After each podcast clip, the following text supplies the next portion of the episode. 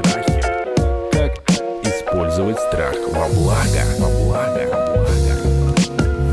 Мы выходим из ресторана, и она говорит, что я заревновала тебя э, к тому, что ты чужой женщине отправляешь сумму денег, которая бы могла половина остаться в бюджете в семье.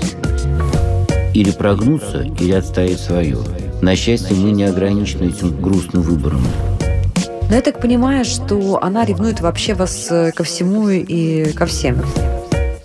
Когда любой ваш партнер, жена, муж, коллега ставит вас перед невыполнимым ультиматумом, или ты не идешь в этот ресторан, или я с тобой развожусь. Тогда надо сказать, знаешь, я точно в этот ресторан пойду, потому что мне очень надо. Буду делать все возможное, чтобы не развелись. Здравствуйте, это подкаст «Страхи и ошибки». Меня зовут Наталья Лосева. Мы продолжаем в этом сезоне разбирать проблемы в браке, тем более, что у нас такой классный, крутой, самый лучший в мире психолог, эксперт Александр Колмановский. Здрасте, Александр. Добрый день, спасибо. Александр всегда так сжимается в кресло, когда я говорю про него правду. Не готов он к правде, даром, что психолог. Правда, вы очень крутой психолог. Я Ну. думаю, что те друзья из вас, кто слышали наши предыдущие эпизоды в этом сезоне, уже поняли, да, что как можно даже слушать чужую историю, а своя разматывается, раскладывается, и получаешь ответы, может быть, даже на несформулированные вопросы. Ну что, друзья, ну так складывается, что тема ревности, измен она в семейных отношениях, наверное, самый такой высокочастотный триггер наших конфликтов и кризисов, поэтому мы сегодня продолжаем говорить об этом. Сегодня мы будем говорить о ревности а, и о той ревности, которая отравляет жизнь. У нас прекрасный сегодня гость, его зовут Олег. Здрасте, Олег. Здрасте. Да, Олег нам очень нравится тем, что он не, знаете, такой не пассивный страдалец, а человек, который проактивно пытается разобраться, проработать проблемы, которые в семье, и даже что-то, насколько я знаю, исправляет. Олег, ну, насколько я понимаю, проблема в семье была связана с такой неукротимой, неудержимой ревностью со стороны вашей жены. Ну, наверное, поделюсь историей, которая произошла вот буквально пару дней назад. По воле судьбы мы оказались с супругой вдвоем в ресторане буквально два дня А у вас назад. дети есть? Да, двое детей у нас. 14 лет и 5 девочек. 14 мальчик. А, Мы оказались в ресторане, где прекрасно проводили время. Я наслаждался атмосферой ресторана и об этом говорил своей супруге, потому что этот ресторан – место, где я работаю по совместительству. Я знаю, как они э, изнутри эту работу, и восхищался, говорил, что дизайнер как хорошо все сделал здесь, что атмосфера очень приятная, и находиться здесь одно удовольствие. Мы приятно вроде проводили время, все А пошли, извините, по- какой-то повод у вас был или просто нет, по мне нужно было поздний звонок, мне нужно было отвезти документы в ресторан, и она изъявила желание поехать со мной. М. Вот. И, э, ну, мы сидим, все прекрасно, все хорошо. Пришло время расплачиваться, закрывать чек, да, официантка приносит чек, я оплачиваю его и отправляю ей чаевые по QR-коду. Супруга спрашивает у меня, «А какую сумму ты отправляешь? Я обозначаю сумму. И вот здесь, наверное, начало да, всего, что началось, что это очень большая сумма для этого ресторана э, и вообще для этого обслуживания. Нас не обслужили на эту сумму. Я сказал, слушай, ну мне очень здесь понравилось, и мне было очень хорошо, и я оставлю эту сумму, потому что ну, меня обслужили на эту сумму. На что она начала показывать косяки, да, назовем так. Нам плохо принесли тарелки не вовремя, нас неприятно встретили.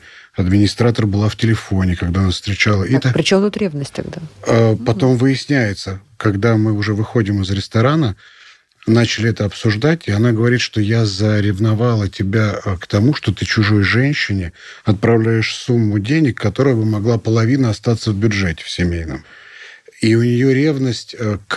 То есть не к женщине, как к сексуальному к- объекту. К официантке. Нет, именно она указала на то, что чужой бабе, да, назвала так вот это. Вот. И это можно было бы оставить, ну, половину суммы можно было бы оставить в семье. Вот. Ну и дальше по ходу разбирательств, да, я начал оправдываться. Я вот больше, наверное, про себя, да, что со мной было. Я начал оправдываться, что мне было там хорошо, что я был на эйфории, мне хотелось оставить эту сумму. Это не знак внимания к ней. Не что- щегольнуть, в конце концов. Я мужик, который может себе Да- позволить. даже не в этом дело. Сумма чаевых была вот так, 12% от чека. М, В ну, принципе, приблизительно нормально, нормально, да. Причем в чеке было написано 5% хорошо, 10 отлично, 15 восхитительно. Вот. Ну, на что она указала, здесь и пяти нету. Когда мы вышли из ресторана, я, единственное, не знаю, правильно нет, обратил внимание на то, что она замечала э, минусы одни. А я подмечал плюсы. Я не обратил внимания на неприветливых официантов, на поздний... Мне было хорошо, я наслаждался. И дальше вот уже начались такие, такого плана упреки, в которых выяснилось, что чужая женщина – деньги. Да? Деньги – чужая женщина. Забегу немного вперед. По терапии мы выясняли, что для нее проявление любви в ее семье, когда она росла, это были деньги. Папа mm-hmm. давал маме деньги, и у нее модель это благодарность. То есть это была сейчас не жадность в этой ситуации? Не жадность, как будто я люблю эту женщину. Это вот такая, как перенос, что ли. Я, я был, мы уже потом выяснили, и на терапии я выяснил отдельно, вот сегодня mm-hmm. утром, это был перенос на отца, как бы, да, меня. Потому что у них в семье не позволено вот э, так вот, да, швыряться деньгами, назовем это так. Угу. Так себя вести, вообще ходить по ресторанам. Как все запутано. Да, ну мы, мы начали все это распутывать, но я просто, наверное, больше про себя, что произошло со мной. Это, наверное, меня больше волнует. Она обратила внимание на это, прозвучали упреки, и, что самое интересное, последовал холод с ее стороны. Ну, она обиделась. Наказание. Она, наказание, да. Угу. Что происходит со мной, когда я чувствую этот холод? Ну, во-первых, невероятная тревога и страх. И я проанализировал, выяснил, что у меня перенос на маму. Плохой сын, неугодный, да, не думаешь, как я, не делаешь, как я, я тебя заменю на другого сына. Ну, у меня вот... Я чувствую себя маленьким ребенком, когда чувствую холод вот от супруги. У меня прям подмена происходит моментально, которую я отследить вот в моменте у меня не получается. Потому что страх перекрывает все, страх, страх одиночества, куча всего происходит. И у меня есть свое мнение на, на эту поездку да, в ресторан, и я отказываюсь от него, потому что страх сильнее, и я начинаю, ну, назовем так, подыгрывать. Несу тапочки, ну, в таком, в плохом контексте, да, мне страшно, что я буду отвергнут. И я не отстаиваю свою позицию, что это мужское вообще дело закрывать чек. Это моя территория. Мне захотелось сделать так, ведь у меня в голове это звучит. Я четко понимаю, я мужчина, я пригласил свою женщину в ресторан, и я закрою эти все проблемы. Но она, получается, мне показалось в тот момент, залезла на мою территорию и начала там за место меня управлять. Да, отправь столько, это не то, они вот здесь так не делают и так далее. И вернусь к себе, вот, наверное, вот этот страх, он настолько силен, что я подобрал для себя инструмент, да, в моменте э, возвращаться здесь и сейчас. Что я не ребенок сейчас, она не моя мама. Это моя женщина со своими эмоциями, чувствами, со своими особенностями. Вот это удается, наверное, тяжелее всего. А жена-то все-таки ревнивой была всегда?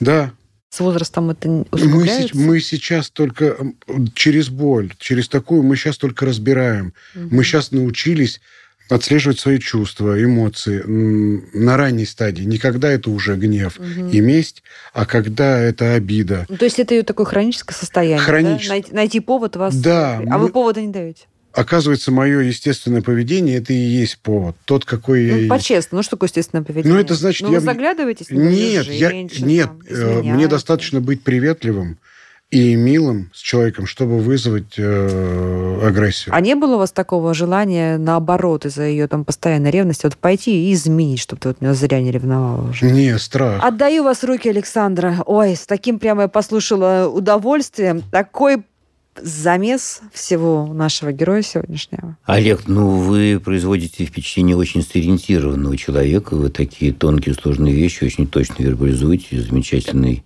ну, простите, откровенностью и, на самом деле, мужеством. И все точно описываете. Насчет вот этого переноса, насчет того, что вы ощущаете сразу в ее поведении, в ее образе поведения, образ там мамы, это не ваша особенность, это универсальное устройство нашей психики, это всегда так оно и бывает. И мне прокомментировать хочется несколько вещей здесь, не в порядке важности. Но вот очень характерный, очень иллюстративный этот сюжет с рестораном. Я понимаю, что на нем Светлину не сошелся, но он действительно ну, просто свежий. показывает ну, свежий, те вещи, да. которые мне очень хочется прокомментировать. Вот эта традиционная сложность, которую вы описываете, или прогнуться, или отставить свое. На счастье, мы не ограничены этим э, грустным выбором. Надо понять, в чем запрос. Не обязательно именно вашей жены, тут я рискую промахнуться, но в, не обязательно в вашем случае, но в общем случае, чем, в чем запрос, не в сумме, не в деньгах.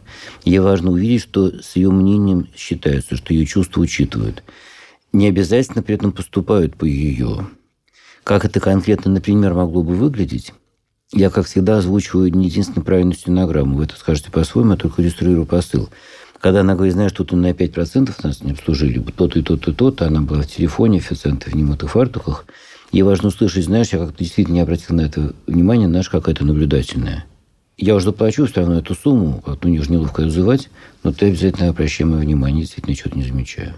Ей важно видеть, что вы не, не прогибаетесь и не оставите свое, вы э, ей не противостоите.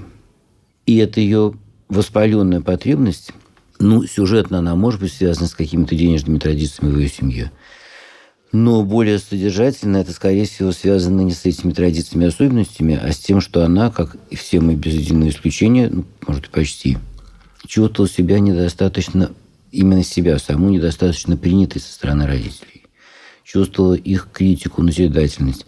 Не обязательно жесткую с утра до вечера, но достаточно травматичную для нее. И теперь она, как многие из нас такой историей, в любом несовпадении со своим мужчиной усматривает привычно болезненно, так же, как вы, усматривает пренебрежение собой в принципе. И это панически страшно и непереносимо больно. Mm-hmm. Если это правильно понимать под ее выпадами, правильно видеть ее такой запрос, вам будет легче сориентироваться на то, чтобы, повторяю, не прогибаться и не воевать, а утешать. В каждом взаимодействии стараться ее утешать. Я вижу, что у вас уже свои комментарии накипают, но я сейчас Вопросы. обрисую. Угу. Ну, хоть давайте тогда сразу вопросы. Я понимаю, про что вы говорите, но есть один нюанс, посыл. Чувство. Ведь она же, когда увидела, что я оплачиваю вообще мои действия, она отследила себя на уровне а, гнева уже. Она уже была в гневе. Ведь не было так, а, там, например, Олег, а ты что считаешь, что они обслужили нас на 15%? Вопрос. Это был уже упрек, что какого, извини, ты вообще платишь такие деньги? За что? Что посыл? Если бы хотелось бы, скажу, как мне было бы приятно, как мне легло бы, и почему я завожусь тоже так быстро. Мне было приятно, если бы мы это обсудили. Там, там, милый, слушай, ты действительно считаешь, да, что это достойно вот этого? А мне видится это вот так вот. А мне, например, обидно, что ты отправляешь ей такую сумму. А когда я слышу упрек, я моментально... У меня такое ощущение, что я начинаю мериться. Как будто передо мной не, не супруг. Понятно. вопрос. А что ж вы ее не спросили-то сразу? Слушай, как считаешь, сколько там, как мы наели? Я нормально? не посчитал На... нужным. Я чувствую... Я в этот момент я чувствовал себя мужчиной, который оплачивает чек. Я ее пригласил. Я был галантен очень. Я был в этой роли, назовем так. Я отодвинул ей стул, посадил ее, поухаживал за ней – и это как бы, да, дальше следовало. Я оплачиваю полностью, закрываю. Простите, друзья, мне кажется, что решение таких сложностей, таких отношений, проблем связано не с точностью сюжетных ходов и последовательностью, а с тем, что правильно понимать, что стоит за разными проявлениями. И вы в этом смысле совершенно симметричны. Вы говорите, вот если бы она нормально зашла, мне было бы легче да. реагировать. Но и вы сразу реагируете так на ее ненормальный заход. Если бы она могла нормально заходить, не было бы проблемы. Что я сделал первое на эту, на эту претензию? Я поднял руки и сказал, у меня есть предложение. Давай у нас будет новое правило. Ты будешь решать, когда мы будем в каком-либо заведении, на какую сумму нас обслужили. Я уже отдал, делегировал это право ей изначально. Но, но этого было мало. Да, потому что, если я правильно понимаю природу ее запроса, это запрос совсем в другом. Не то, чтобы она решала, э, сколько чаевых и куда вы едете в отпуск. Вы можете оставаться каждый при своем мнении, но ей важно видеть, что вы ее мнение учитываете. И если бы, повторяю, у него была возможность нормально сказать, слушай, Олег, тебе не кажется, что много? Не было бы вообще таких проблем. Понимаете, вот если человека никогда не кусала собака, и он видит какую-то собаку, которая немножко рычит, он может как-то осторожно ее обойти, подойти. Если человек был жестко покусан этой собакой, у него сразу возникает жесткая паника. Поэтому она, как говорят, обжавшись на молоке дует на воду, и мерещится неправильно, разумеется, но сильно мерещится пренебрежение ею, и она ничего не может с этим сделать. Чувство важности, да? Не, ну, дать чувство важности. Получить. Это можно сказать в таких словах мне кажется, что это не точнее, но не важно, как угодно для себя mm-hmm. это обсуждайте. И важно видеть, что вы показываете, подчеркиваете, не технически, что вы с ней считаетесь, что вы можете поступать по-своему, но через ее чувства не переступаете. Это один комментарий. Другой. Вот смотрите, если мое предположение справедливо, если ее сложности начинаются из ее детства, ну, это на 90%, на 99% так, то ей помимо личной терапии, что очень важно, замечательно, что вы оба на нее ходите, ей важно в этом же месте и чинить эту проблему. То есть, если кто-то из ее родителей, ну, допустим, отец, как-то был с ней иногда критичен, иногда невнимателен, иногда авторитарен, ей теперь надо переосмыслить природу этой его авторитарности и назидательности и понять, что это было не его отношение к ней, а точно такое же следствие его собственной детской истории, его неуверенность. Если она начнет с ним, понимая это, общаться как-то немножко внутренне сверху вниз опекающе, и его негатив, а после этого и ваш, перестанет ее психика приниматься на свой счет. Если это понять про нее, вам будет легче понять то же самое про себя. Не буду сейчас дальше в это углубляться, и потом, если хотите, мы это сделаем. И третий, наконец, комментарий. Мне кажется, очень важный. Когда любой ваш партнер, жена, муж, коллега ставит вас перед невыполнимым ультиматумом, или ты не идешь в этот ресторан, или я с тобой развожусь. Если нет реальных оснований в этот ресторан не идти, если для вас это почему-то очень важно, тогда надо сказать, я понимаю, что это не тот сюжет, что вы описываете, я для примера сейчас говорю. Тогда надо сказать, знаешь, я точно в этот ресторан пойду, потому что мне очень надо. Изо всех буду делать все возможное, чтобы не развелись.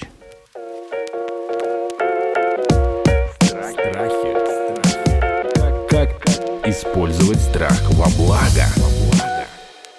Но я так понимаю, что она ревнует вообще вас э, ко всему и ко всем, да, там, к тренажерному залу. А, ну, про зал отдельно. Элементарно страх, что что-то изменится с моим телом, я как-то преображусь, и тем больше буду обращать на себя внимание окружающих. Ну, страх, что я куда-то денусь, кто-то появится лучше – я на кого-то посмотрю и... То есть вы станете еще более привлекательным? Я, ста- я стану более привлекательным. Будете какая... котироваться на рынке, так сказать, э, да, женских сердец, да, взглядов и еще больше. где попадется женщина лучше, чем я. А вот я знаю, что у вас машина такая еще пижонская. Это же тоже такая вот самая, mm. как бы, э, секс такой, да? Вот ну, смотрите, ну, на какой я езжу крутой машине. Ну, я это, бы тоже на ее месте это, бы задумалась, Это быть. хобби. Да, мне кажется, дело все в уверенности. Я же ведь, mm. помимо этого, ежедневно мы разговариваем, что ты одна единственная, кто мне нужен, я 15 лет с тобой, мы прошли с тобой через все, и я по-прежнему с тобой, и люблю тебя, и учусь принимать тебя со всеми твоими особенностями тебе не, не за что переживать. Я стараюсь приглашать ее везде с собой. И достойное поведение мое в общественных местах. Э, тоже здесь такие тонкие моменты, что ну, есть неуверенность в себе. Я думаю, как у, наверное, у всех у нас, у меня, у нее. Страх потери, что я вот там, да, я хуже. Я хуже, чем друг другие. У меня вопрос к Александру. Вот смотрите, мне кажется, что если женщина живет с этим убеждением, с этой травмой какой-то, да, сформировавшейся, или там с какими-то обстоятельствами, которые заставляют ее думать так, то никакие логические объяснения, уверения, факты, так сказать, цифры все равно не сработают, да? Конечно, да, не сработают. Вот. А что ж, получается, у нас Олег обречен все время, знаете, такой быть, вот, вот э, как э, психиатр по вызову, да, должен реагировать на каждое изменение настроения, на каждую ситуацию, и вот предупреждать, и, и лукавить где-то даже, да, и, и, и приседать все время вот этом в Ровно наоборот. Ни в коем Нечестно. Случае... А как надо? Ни в коем случае именно не лукавить и не приседать. Угу. А насчет обреченности не готов подписаться под этим термином, но мне кажется, что для человека в положении Олега главная внутренняя цель – это не вылечить, а не, не заразиться, не впасть в так называемую созависимость. Ух ты, а в чем, ну какие признаки? Я сам зависимый, частоты у меня 11 лет, и супруга у меня как раз созависимый человек – и вот что по поводу того, не заразиться, да, ну, я такую сам, наверное, дал себе рекомендацию отслеживать свои чувства, свои эмоции и в любом моменте оставаться самим собой, ну, не идя, конечно, на открытый конфликт и ну, это, наверное, такая вот особенность. Да, я упустила, то, зависимо от чего вы? От э, веществ, изменяющих сознание, но чист я уже 11 лет. А, вы 11 лет уже чистый? Да, в браке угу. мы 15 лет. Ух ты, может быть, она вот этого боится? Ну, она созависимый человек. Мы это тоже выяснили на групповых Мгм. терапиях. Эти термины относятся не только к наркотикам, а к многим другим нашим Ну, сложностям. Я сейчас не это имел в виду. Мгм. Не, ну это очень важное Я обстоятельство. имею в может, виду зависимость, созависимость от ее э, очень глубокой неуверенности в себе. Эта неуверенность в себе у нее проявляется в такой болезненной, болезненной ревности, у других из нас в другой форме. Но вот это ее проблема, и у партнера такой женщины очень велик риск созависимости, то есть начать действительно прогибаться и даже это не очень заметить. Вы, на счастье, стали это отслеживать и. И вот мне это кажется главной целью человека на вашем месте. И тому жизнь покажет, насколько э, ее состояние поддается терапии, насколько ваши отношения могут ее отогревать. Это тоже важный, но отдельный вопрос. А другой – это насколько вам удастся добиться собственной сохранности. И ради этого действительно надо быть все время, ну, как Наталья сказала, на чеку. Я бы сказал, что с, ваш, с таким человеком, как ваша жена, надо стараться никогда не общаться просто так, а всегда сгруппированным. То есть понимать, что вы имеете дело с человеком крайне болезненной чувствительности. И в любом вашем совершенно нормальном нейтральном высказывании она видит какое-то пренебрежение собой и упрек. Невозможно всегда быть таким сгруппированным, но стараться правильно. Но это разве не разрушит Олега? Понимаете, все-таки... Наоборот, ровно наоборот. Это очень хороший фитнес. Но ведь хочется быть самым близким человеком, Хочется, но супругом. сейчас нет такой возможности. Сейчас самый близкий человек глубоко болен. Нас, нас учат быть как раз и ее, и меня, быть самим собой. И что самое интересное, мы такую боль нам это обоим доставляет. Оказывается, что мы те, кто мы сами собой, я могу пойти легко в спортзал, в- отдать в ресторане чаевые большие, э, не знаю, собра... оказывается нормально собраться и поехать отдохнуть одному. Друзья, несдержанность и естественность – это не одно и то же. Такой прям несдержанности, что я вот трачу свою жизнь. Нет, я имею в виду про моменты, где я вот... У меня есть потребность позаниматься, я иду э, не в ущерб семье. У меня не семеро по Ну, лавкам. у него же должна быть своя жизнь какая-то так же, как и у нее. Или в их ситуации вы считаете, что... Должна, но это не... Эта проблема развивается не в юридической плоскости, где уместность термина должна, не должна. Конечно, должна, но сейчас такой возможности нет. Олег, это нормальное проявление, нормальная активность. Пойти в фитнес, купить эту машину, которая вам нравится и так далее. Но это нормально для вашего внутреннего плана заведомо. А вот нормально ли это для отношений, это в значительной степени зависит не от объективных показателей этих ваших активностей, а от медицинских показателей вашего партнера. Ну, э, у меня сейчас почему-то вот такая фраза «принеси себя в жертву».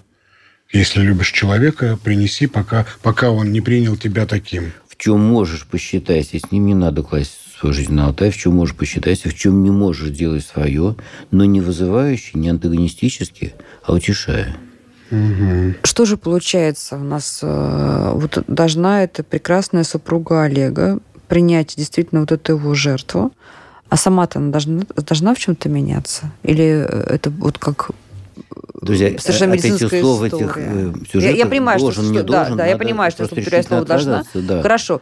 Чего бы она могла захотеть поменять? Не знаю, пытаюсь уйти от слова от долженствования, мне не очень получается. От чего ей могло бы стать легче? Вот я бы в Ну, таких давайте терминах так. обсуждал.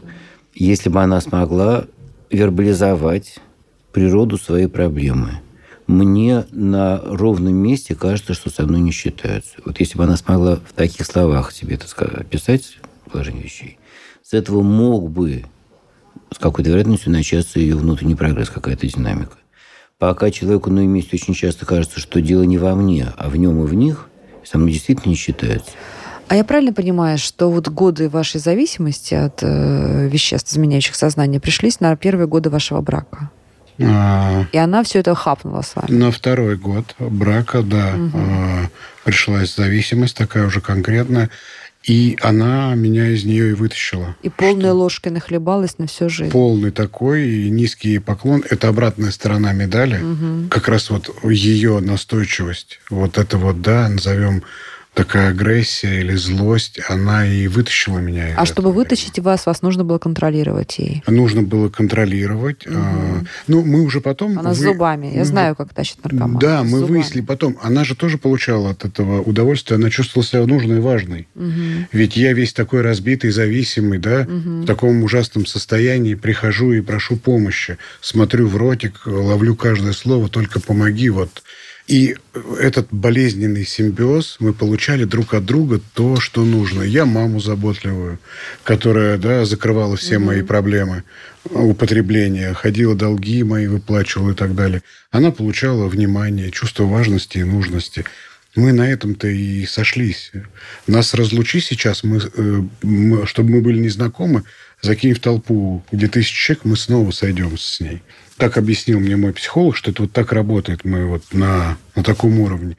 Она вытащила меня, и вот уже в трезвости мы вот стали да, осознанно изучать э, себя в первую очередь. И, ну, конечно, как призыв, вот призыв такой, наверное, терапии, что в первую очередь чувствуй себя, что происходит с тобой.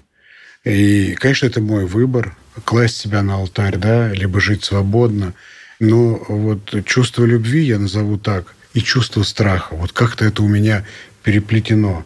Я люблю, где-то я понимаю, что я давлю себе на горло, вот даже с этим рестораном. Мне очень хотелось отстоять свою позицию, хотя бы остаться при ней, дать ей право на жизнь. Но из-за страха потери я ее похоронил внутри. Я встал на сторону, что плохой ресторан, и ребята отстой, и, и это тухнет и внутри. Теперь обидно вам. Да, это внутри. тухнет внутри mm-hmm. вот таким вот я сейчас понимаю, про что вы говорите, что по-другому на это посмотреть. Порой иногда тяжело мне вот... Это такой максимальный уровень, чтобы просто отпустить ситуацию и сказать «да». И неправильно выразился, дался неправильно понять. Речь идет не о том, чтобы отпустить ситуацию и сказать «хорошо, будь по-твоему». Угу. Я совсем не это имел в виду. Ей правильно или, скорее всего, неправильно мерещится что-то там не то неплохо обслужили, скатерти нечистые, еда холодная. Знаешь, я этого, честно говоря, не заметил. У меня какой-то акцент был на другом. Ты заметила? Здорово. Ты какая наблюдательная. Ты мне тоже подсказывай. И этот процент я все равно заплачу, как-то его и заявила, знаешь, мне все-таки хочется с ним поделиться, но ты мне говори то, что ты видишь, мне это очень важно. Трудность, о которой вы говорите, связана с тем, что когда мы пытаемся свое что-то отстоять, у нас привычка отстаивать это антагонистически. Нет, будет по-своему. Будет по-моему. И это действительно трудно. И тут гораздо легче, ну, кому-то труднее, кому-то легче прогнуться. Но, повторяю, мы, на счастье, не ограничены этим трудным выбором. Что касается вот этой жертвы, к которой мы без конца возвращаемся, ну, представьте себе действительно, вот я придумал этот пример с собакой, представьте себе двоих людей-супругов, один из которых собачник, больной на всю голову, как вот, например, лично я мечтаю о собаке, а у другого, неважно кто какого пола, а у другого действительно какая-то жесткая детская травма связана с собакой. И тот, кто мечтает завести собаку, может сказать, почему я должен принести жертву свою мечту жизни, в конце концов, я взрослый человек могу. И может, но тогда у него с этим партнером отношения хороших не сложатся. Он может себе сказать, да, это не здорово, собака это нормально, но поскольку у нее панический страх от собаки, я пока что себе не могу этого позволить. Ну, звучит так. Любовь – это принятие партнера с его особенностями. Это и есть любовь. Ну, вот в нашем случае мы к этому пришли с ней. И как бы, да, стараемся сейчас по-новому. Ох, ребят, знаете, вот я что думаю по поводу всей этой истории? Я думаю о том, что вы, конечно, нахлебались э, лаптем э, многих бед и проблем, и друг друга не бросили, вытащили.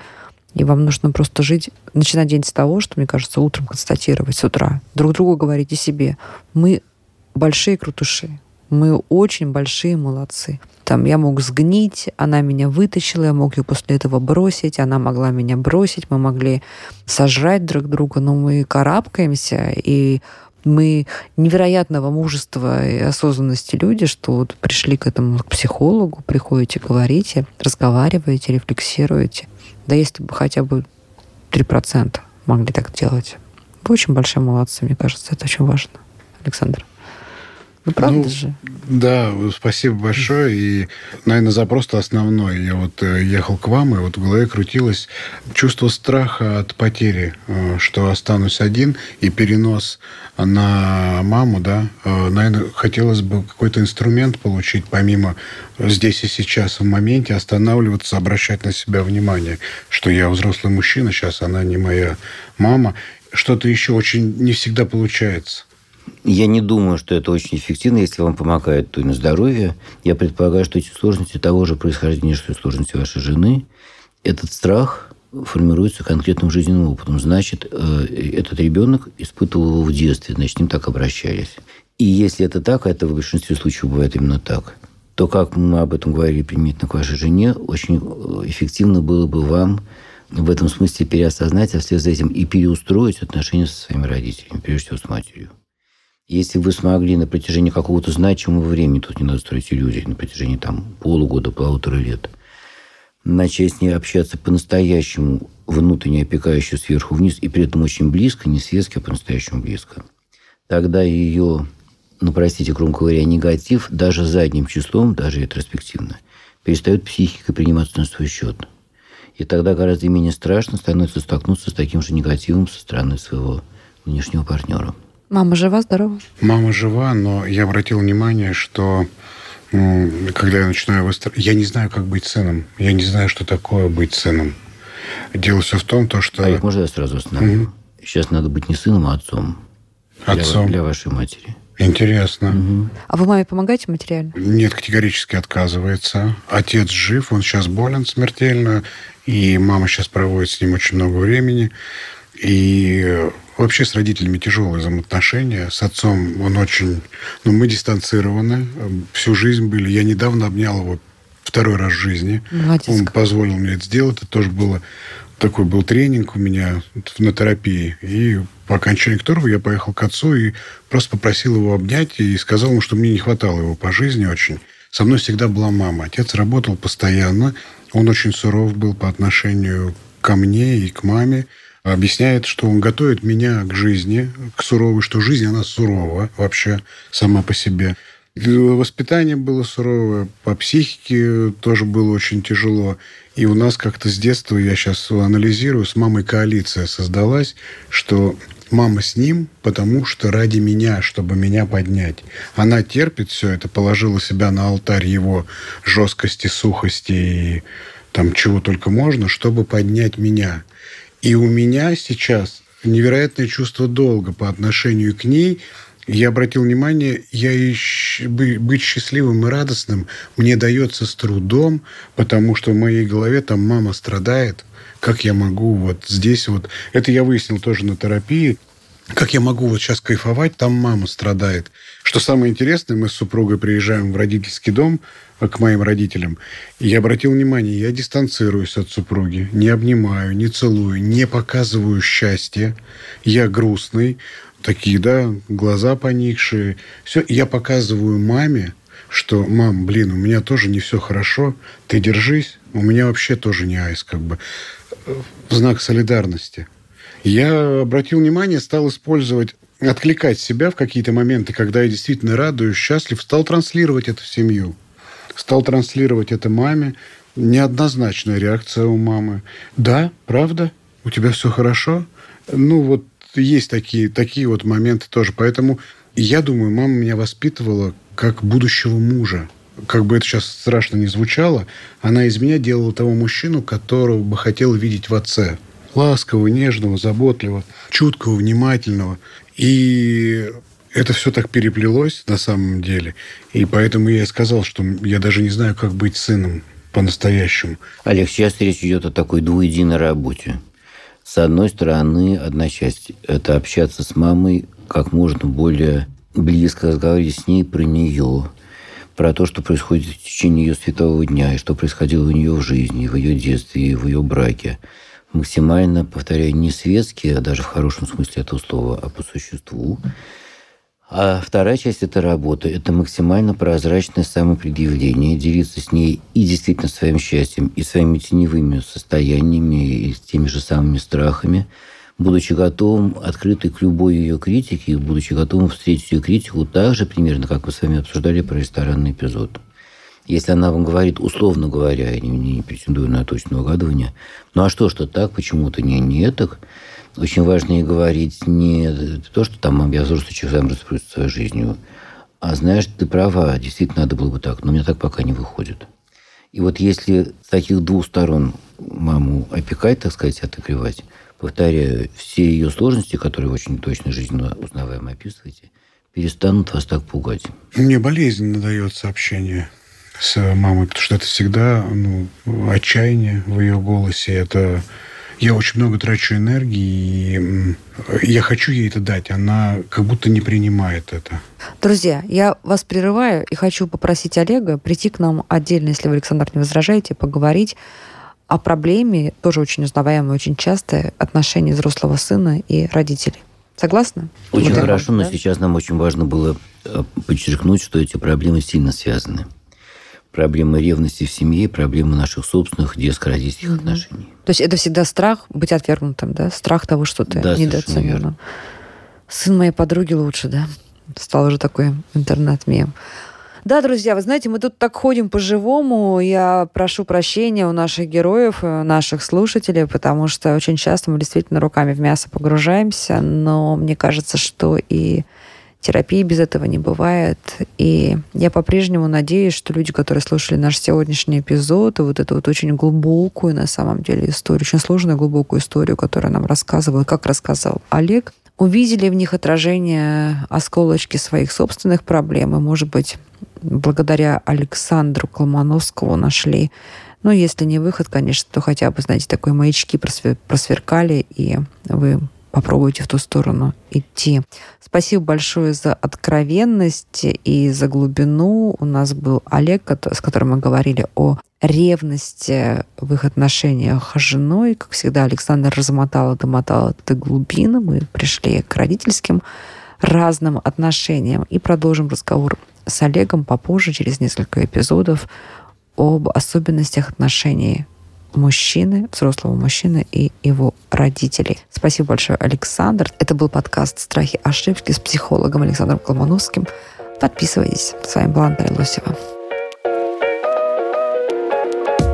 Подписывайтесь на подкаст на сайте ria.ru в приложениях подкаст с Web Store и Google Play. Комментируйте и делитесь с друзьями.